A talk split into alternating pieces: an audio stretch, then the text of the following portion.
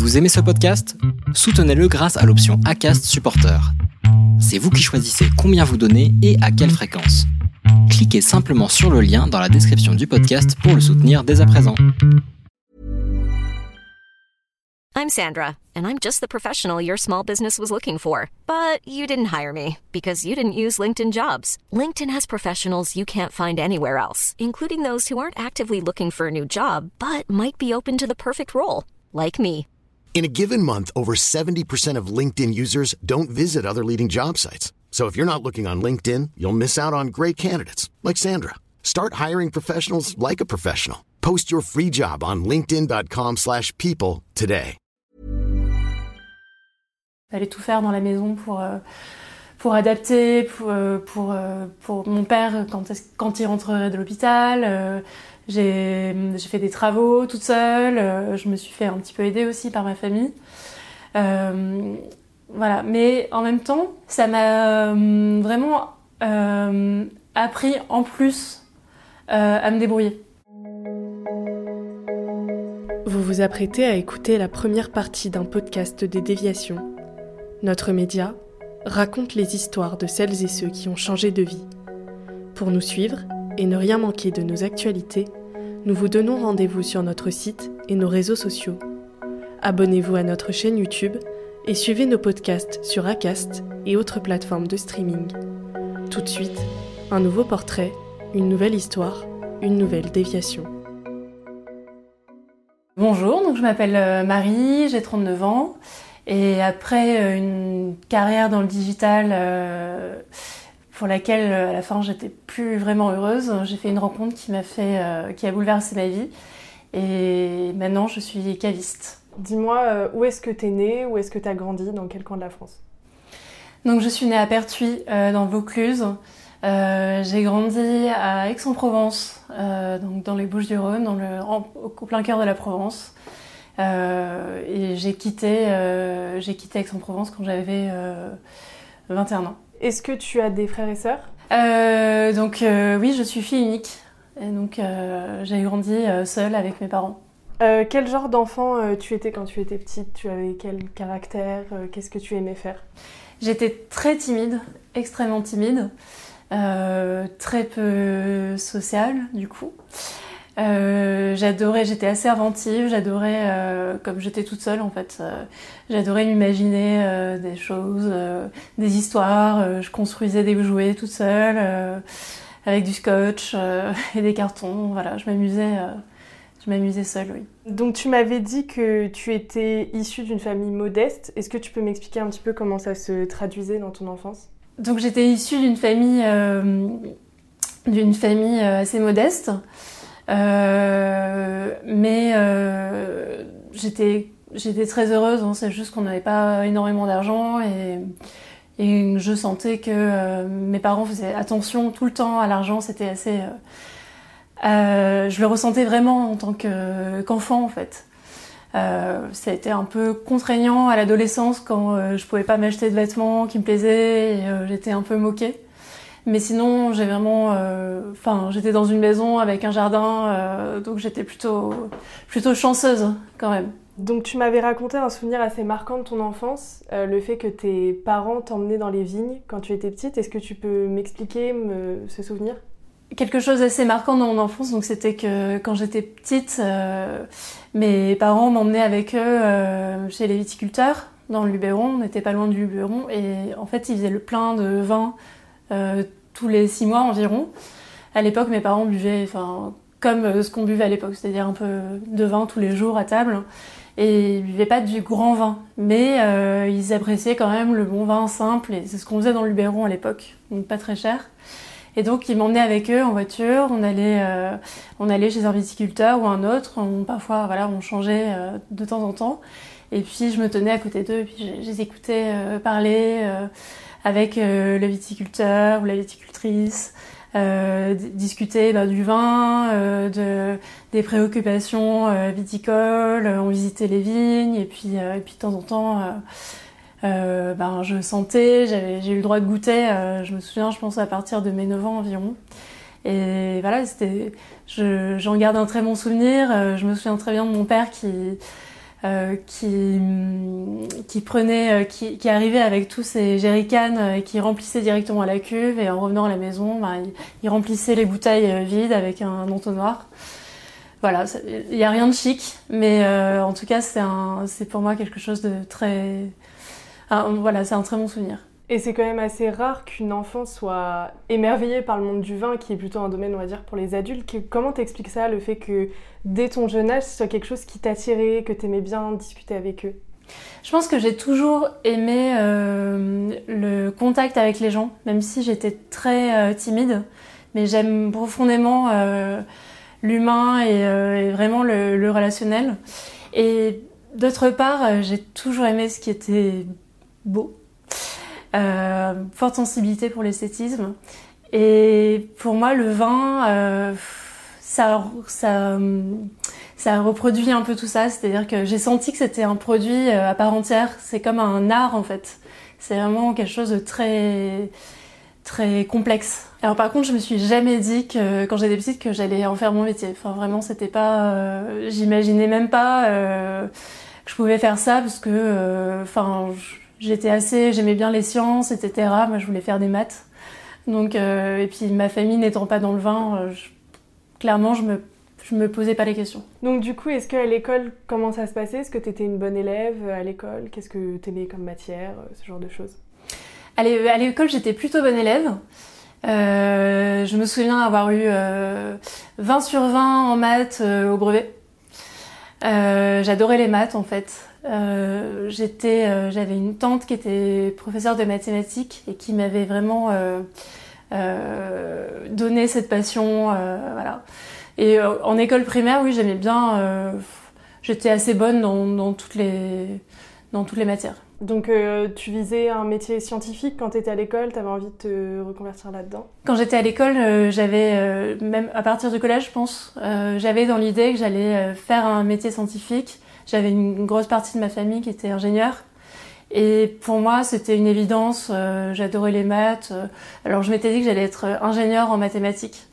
Je savais pas si ça existait ou pas, mais euh, voilà. Au collège, j'ai eu des passages un peu difficiles parce que j'étais extrêmement timide, donc j'avais vraiment du mal à, parler aux autres, euh, notamment quand un garçon me parlait, je bafouillais, euh, j'avais plus quoi dire, je perdais mes moyens, donc c'était euh, et ça a perduré jusqu'à, je pense, jusqu'à la seconde, la première. Euh, à partir de la terminale, ça allait mieux.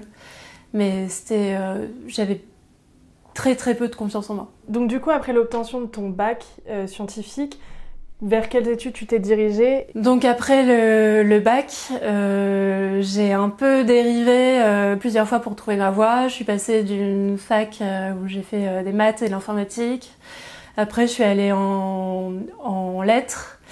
Euh, pendant deux ans. Ensuite, je suis revenue euh, euh, à Aix, parce que j'étais partie à Nice, et j'ai fait du management public. Et donc après, je suis arrivée en école de commerce à Marseille. J'ai choisi une école de commerce parce que j'avais... je me disais qu'en fac, en fait, j'allais pas trouver un métier assez facilement. Ayant fait de la communication, je voyais pas trop le, les débouchés. Et, euh, et quand j'ai fait un, une année en management public, je me suis dit que je voulais pas du tout travailler dans le public. Donc j'ai choisi un peu l'inverse. et c'est pour ça que je me suis orientée en école de commerce parce que j'étais un peu stressée par le, ce que j'allais pouvoir faire après et je savais qu'en rentrant en école, euh, on avait des débouchés assez facilement. Euh, mes parents, quand je leur ai dit que j'avais envie de faire une école de commerce, euh, ils étaient assez surpris, mais ils m'ont soutenue. Euh, ils avaient ils m'ont dit que bien sûr qu'ils n'avaient pas les moyens de me la payer, mais euh, comme euh, il y avait les possibilités de faire des prêts, euh, je leur ai dit que bah, de toute manière, moi j'avais vraiment envie de le faire, donc euh, j'étais prête à solliciter un prêt, et puis euh, ils m'ont soutenu dans, dans, ce projet-là. le fait que hum, je sois issue d'un environnement un peu modeste, je pense à jouer dans, dans, le fait que je sois partie en école de commerce parce que j'avais envie d'être un peu plus assurée au niveau financier. Et ta, ta vie en école de commerce, comment ça s'est passé? Qu'est-ce que tu as fait? Je sais que tu as fait un an de césure, que tu es partie à Shanghai. Est-ce que tu peux me raconter euh, ta vie d'étudiante à Marseille? Alors j'ai adoré vraiment euh, mon année en école de commerce, enfin ma première année euh, dans laquelle j'étais donc à Marseille. Je me suis fait des amis que je garde encore, qui sont un peu comme une famille. j'ai pu en école vraiment m'ouvrir au monde, rencontrer des gens de plein de cultures différentes, mettre de côté ma timidité. après voilà, j'allais en soirée, je dansais sur les tables et maintenant c'est plus un souci pour moi. Et puis en plus, avec cette école de commerce, j'ai pu partir six mois à Shanghai et donc en Chine. Et là, ça m'a appris vraiment le système D. Euh, je me suis retrouvée, je me souviens le premier jour, euh, euh, bah, en ne comprenant pas la langue parce que je pensais qu'on parlait anglais couramment là-bas, mais en fait pas du tout. Et, et, voilà, il a fallu que je me débrouille. J'étais perdue dans la rue et j'étais là, bon, bah, qu'est-ce que je fais? Et ça m'a vraiment appris pendant six mois à me débrouiller. Et c'était un, apprentissage de la vie, quoi. J'ai vraiment acquis beaucoup de maturité. Donc en fait, la, Chine m'a pas mal euh, ouvert l'esprit. Parce que je me suis rendu compte que ce qui était normal euh, pour, euh, pour les Européens, pour, pour moi, n'était pas normal pour eux et inversement. Et ça m'a fait changer de point de vue. Et hum, du coup, même si les relations n'étaient pas toujours hyper faciles avec les Chinois, parce que je trouvais à cette époque-là, peut-être que ça a changé depuis, qu'ils étaient assez fermés. Euh, ils se mélangeaient pas trop en fait euh, aux étrangers. Euh. Bah, en, fait, j'ai quand même euh, développé beaucoup d'attachement à ce peuple et à cette culture qui est une très belle culture. Et hum, voilà, en tout cas, ça m'a vraiment bien ouvert l'esprit. Quand je suis arrivée en Chine, en fait, j'étais assez choquée de tout, de toutes les différences qu'il y avait par rapport à la France ou par rapport à ce que je connaissais en Europe. Euh, c'était assez violent en fait pour moi. Euh, au niveau de la politesse, tout, enfin tous mes repères étaient avaient valsé. Mais euh, en y restant, j'y suis restée euh, voilà 5-6 mois sans sortir du pays et j'ai eu le temps de, ben, de réfléchir et de comprendre que en fait c'était euh, c'était juste leur mode de fonctionnement et leur normalité et qu'elle était pas moins euh, moins bonne que la nôtre et inversement. Voilà, c'est juste une différence de culture, mais c'est une culture qui est euh, quasiment à l'opposé de, de, la nôtre. Donc du coup, à ton retour de Shanghai, euh, qu'est-ce qui s'est passé? Qu'est-ce que tu as fait dans ta vie? Quand je suis rentrée de Shanghai, euh, je suis rentrée directement dans mon petit village à Venelle en Provence. Et là, j'étais complètement déphasée. Euh, parce que j'avais du mal à, à, réaliser, à expliquer, à exprimer en fait à mon entourage euh, ce qui s'était passé dans ma vie et ce que j'avais vécu. Euh, mais bon, j'ai vite repris mes marques et là, ben, j'ai juste, euh, j'ai juste, euh, je suis juste restée chez mes parents pendant six mois pour faire mon mémoire de fin d'études. j'avais mon petit ami qui était en Espagne et qui faisait un semestre d'études à l'étranger, donc j'allais le voir régulièrement. Et ça m'a permis aussi de redescendre euh, doucement, on va dire, euh, vers la vie professionnelle parce que euh, voilà, je, je, visitais un peu l'Espagne et, et c'était c'était assez excitant. Et après ce passage, une fois que tu as fini tes études, c'est là que j'imagine tu as commencé à avoir un premier job. Est-ce que tu peux m'expliquer? Quand j'ai rendu mon mémoire, je me suis dit que bah, il était temps de trouver un boulot. Sauf que euh, j'avais fait des stages euh, déjà un an auparavant euh, et qu'il est très difficile de trouver un travail euh, quand on a juste eu un stage. Peut-être que maintenant c'est plus plus le cas, mais à l'époque oui. Et donc j'ai demandé à mon école qu'il me refasse une moyennant paiement et qu'il me refasse une convention de stage pour refaire un stage. À l'époque j'étais dans les cosmétiques, dans le marketing cosmétique. T'as quitté Aix pour être sur Paris est-ce que tu peux déjà me le dire, me dire que pour ton premier job, euh, du coup, tu es monté sur la capitale et m'expliquer euh, bah, qu'est-ce que ça a fait de te retrouver dans une, enfin, à Paris? Est-ce que tu as apprécié ta vie parisienne euh? Donc pour mon premier boulot, je l'ai trouvé à Paris. pourquoi Paris? Parce que en fait, j'avais déjà fait mes stages à Paris. j'avais mon petit ami qui était parisien, qui habitait Paris. Et pendant mes stages, j'avais vraiment adoré la vie parisienne, même si j'étais, euh, j'habitais dans une petite chambre de bonne, euh, que j'avais les toilettes sur le palier, mais ça me dérangeait pas. Je découvrais vraiment euh, la, liberté, la, grandeur de cette ville, la beauté aussi de la ville. et tous les week-ends, j'allais me balader dans dans un quartier différent. Enfin, c'était vraiment super. Donc j'ai fait six mois en marketing cosmétique en stage. Euh, et à l'issue de ces six mois, j'ai été embauchée en CDD pendant trois mois. Donc ça a été mon premier euh, vrai job. Euh, et en fait, le problème, c'est que c'était euh, c'était en 2008. Et en 2008, il y a eu euh, une grosse crise financière. Et donc tout, euh, toute l'économie européenne, mondiale était affectée et les entreprises n'embauchaient plus. Donc c'était vraiment pas le meilleur moment pour, euh, pour trouver un boulot. Et notamment en marketing cosmétique, euh, c'était complètement bouché. Donc j'ai, il fallait quand même que je trouve un boulot parce que j'avais un prêt à rembourser et que mes parents pouvaient pas m'aider. Donc j'ai, j'ai fait des petits boulots. Donc j'ai commencé en tant que hôtesse d'accueil dans un cabinet d'avocats où je faisais un rôle de potiche. Donc ça me renvoyait un peu à mon manque de confiance en moi parce que du coup euh, j'avais envie de leur dire mais euh, mais euh, sinon, j'ai fait des études, euh, je suis pas juste euh, potiche. Mais heureusement, ils étaient très sympas avec moi, donc voilà. Et en fait, c'était pas fait pour durer parce que je voulais vraiment trouver un boulot. Donc j'ai été embauchée dans une start-up par un ami d'amis en tant que assistante marketing et commercial B2B. Alors clairement, commercial B2B, c'était pas un métier pour moi. vraiment étant timide, je me suis fait violence, mais il y avait une limite. Et hum, très vite, euh, j'ai switché euh, uniquement sur le côté euh, marketing, ce qui m'allait beaucoup mieux. Mais comme c'était une start-up, en fait, voilà, dans les start-up, on se dit souvent que l'aventure va être extraordinaire, etc. Mais en réalité, c'est très excitant, mais c'est aussi extrêmement difficile parce que c'est très exigeant. Euh, et, euh, et, du coup, bah, je faisais un peu beaucoup de choses. Quoi. J'étais, je manageais trois stagiaires, euh, je faisais du marketing, euh, en même temps je cherchais des nouveaux locaux pour la boîte, je réparais euh, le wifi. et en fait, donc c'était juste un, un CDD. ça n'a pas fité avec avec mon président. Enfin, du moins, il avait besoin de quelqu'un qui avait plus de, plus de maturité en marketing et plus d'expérience dans le digital, parce que je faisais du marketing digital.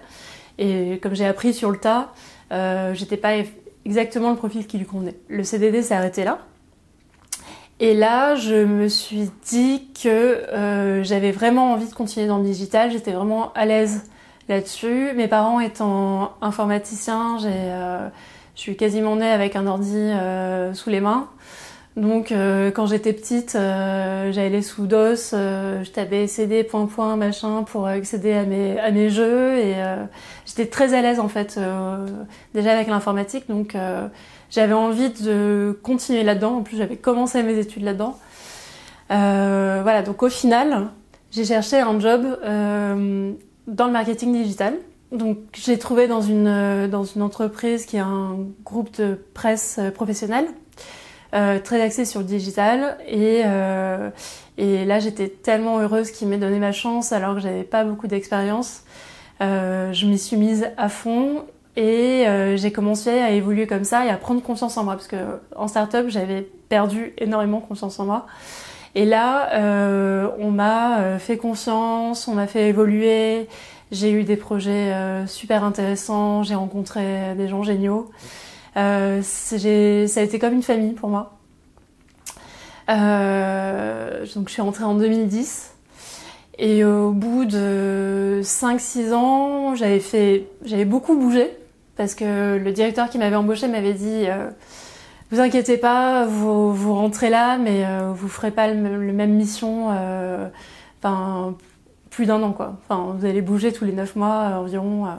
Et en effet, euh, j'ai pas mal bougé d'une équipe à l'autre, euh, etc. J'ai évolué.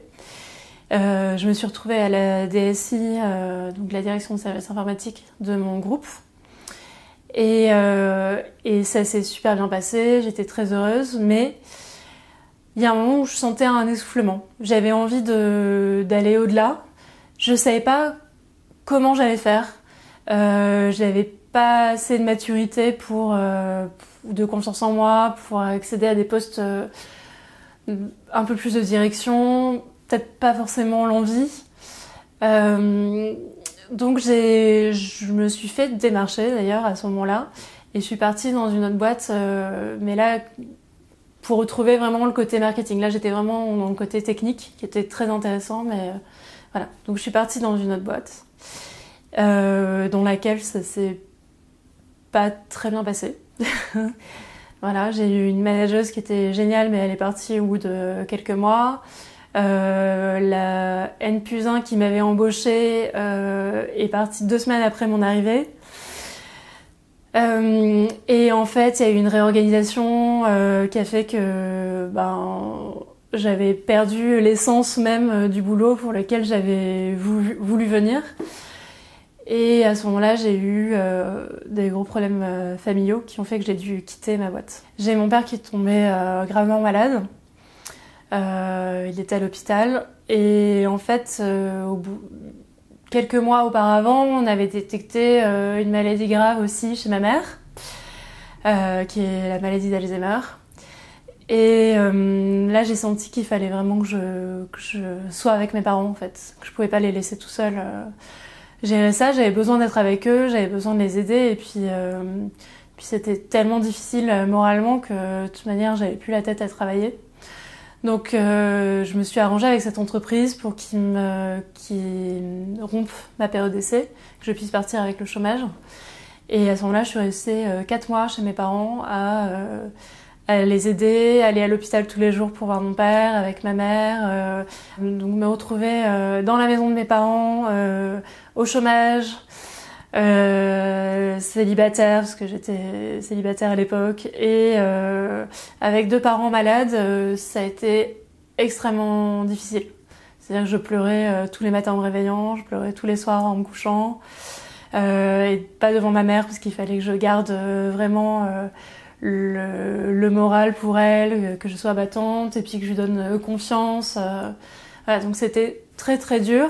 Mais je me suis vraiment investie dans, euh, ben, dans, dans, ma to-do list. Donc, euh, je faisais vraiment des tâches. Euh, j'ai découvert le, le bullet journal qui m'a un peu sauvé la vie à l'époque. Donc, je, minutieusement, chaque jour, je mettais ce que je devais faire, etc. J'avais des listes euh, énormes par jour hein, parce que il fallait tout faire dans la maison pour euh, pour adapter pour pour, pour mon père quand quand il rentrerait de l'hôpital j'ai fait des travaux toute seule, euh, je me suis fait un petit peu aider aussi par ma famille. Euh, voilà, mais en même temps, ça m'a, pareil, comme pour la Chine, on va dire, ça m'a euh, vraiment euh, appris en plus euh, à me débrouiller. Tu te dis que tu dois reprendre ta vie en main parce que tu peux pas rester éternellement avec tes parents, etc. et que tu as besoin de penser à toi, donc tu remontes sur Paris. Explique-moi, qu'est-ce, que, qu'est-ce qui se passe quand tu remontes? Du coup, tu avais quitté ton job, donc professionnellement, où est-ce que tu vas? Donc pendant les quatre mois, euh, parfois, euh, je laissais ma mère chez mon oncle et ma tante pour pouvoir souffler un peu. Je montais à Paris trois, quatre jours. voilà, j'ai fait ça trois, trois fois peut-être. Et j'avais dans l'optique en fait de retrouver un travail et euh, de faire en sorte que quand mon père euh, rentrerait de l'hôpital, euh, d'avoir tout mis en place pour qu'il puisse que mes parents soient autonomes entre guillemets, donc avec des aides, avec des infirmiers, et d'avoir trouvé un boulot pour reprendre ma vie normale. donc j'ai eu la chance d'avoir une amie qui était une ancienne collègue qui m'a contactée pour que euh, je la dépanne sur un poste dans son équipe. Et euh, j'ai été embauchée en CDD, comme ça, dans mon ancienne entreprise euh, dans laquelle j'étais restée 5-6 ans. Donc je suis remontée à Paris et là j'ai repris ma vie parisienne en descendant régulièrement tous les mois. J'avais l'impression de faire, euh, d'être un peu toujours sur un fil hein, parce qu'il fallait gérer euh, à distance, donc c'était pas évident. Mais euh, j'ai, ça m'a permis aussi de d'avoir un peu plus de souffle et de plus d'énergie en fait pour gérer la maladie de mes parents qui était extrêmement douloureuse en fait au niveau moral. Donc j'ai suivi en descendant régulièrement ben, la dégradation de l'état de mon père, qui a fini par, par partir malheureusement quelques mois après. Donc il est décédé en décembre 2017. Euh, et là, il a fallu que ben, je, je vende la maison euh, de mes parents pour que ma mère puisse aller dans un EHPAD, parce qu'elle pouvait plus rester seule en fait dans, sa maison. Donc euh, là encore, j'ai l'impression que depuis, depuis que mes parents sont tombés malades, ma vie a été une succession de défis. Donc ça fait extrêmement grandir, c'est ça l'avantage. Par contre, c'est difficile euh, moralement, physiquement. Mais euh, voilà, ça m'a donné le goût du défi. Donc euh, à chaque fois, il y avait. Alors du coup là, ce défi-là, c'était de de vendre la maison, qui était dans un état pas top. donc je me suis fait donc quelques mois après le décès de mon père. J'ai des amis qui sont venus chez moi. J'avais fait j'avais fait un programme Pimp My House et du coup, euh, ils sont venus à 5-6 euh, pendant un ou deux jours avec du matériel, etc. Et on a euh, décapé la maison, repeint, refait le jardin entièrement, passé le karcher sur les murs à l'extérieur. Donc elle a pris de la valeur et puis j'ai pu, j'ai pu la vendre très facilement. Donc ça, ça a été un petit peu difficile moralement parce que de quitter la maison dans laquelle on a grandi, ce sont mes parents qui l'avaient qu'il avait fait euh, construire. Hein. Donc ça a été un petit peu dur. Mais voilà, donc j'ai mis ma mère dans un EHPAD et, euh, et, c'était une période en fait euh, très compliquée pour moi parce que j'étais complètement en deuil du décès de mon père. Je devais soutenir ma mère aussi. J'avais pas trop l'occasion de prendre du temps pour moi. En plus, euh, je sortais d'une rupture un peu difficile. Euh, et j'étais au plus mal. J'étais vraiment... Euh, j'étais très très mal, peut-être autant, même plus que les 4 mois que j'avais passé chez mes parents. Vous venez d'écouter la première partie d'un podcast réalisé par Myriam Amossé et Chloé Robert. N'hésitez pas à commenter, nous écrire et partager si ce podcast vous a plu. Notre média, vous pouvez le retrouver sur lesdéviations.fr, Facebook, Instagram, LinkedIn, TikTok et YouTube. Nous n'avons qu'une vocation, raconter les histoires des personnes ayant changé de vie. Alors à très vite pour un nouvel épisode.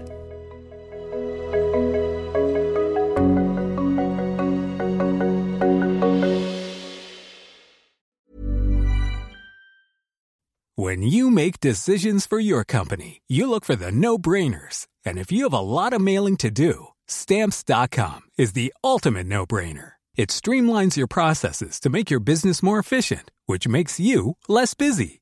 Mail checks, invoices, legal documents, and everything you need to keep your business running with stamps.com. Seamlessly connect with every major marketplace and shopping cart Schedule package pickups and see your cheapest and fastest shipping options from different carriers with rates up to 89% off USPS and UPS rates. And with the stamps.com mobile app, you can take care of mailing and shipping wherever you are. Make the same no-brainer decision as over 1 million other businesses with stamps.com. Sign up with code program for a 4-week trial plus free postage and a free digital scale. No long-term commitments or contracts. That's stamps.com. Code program.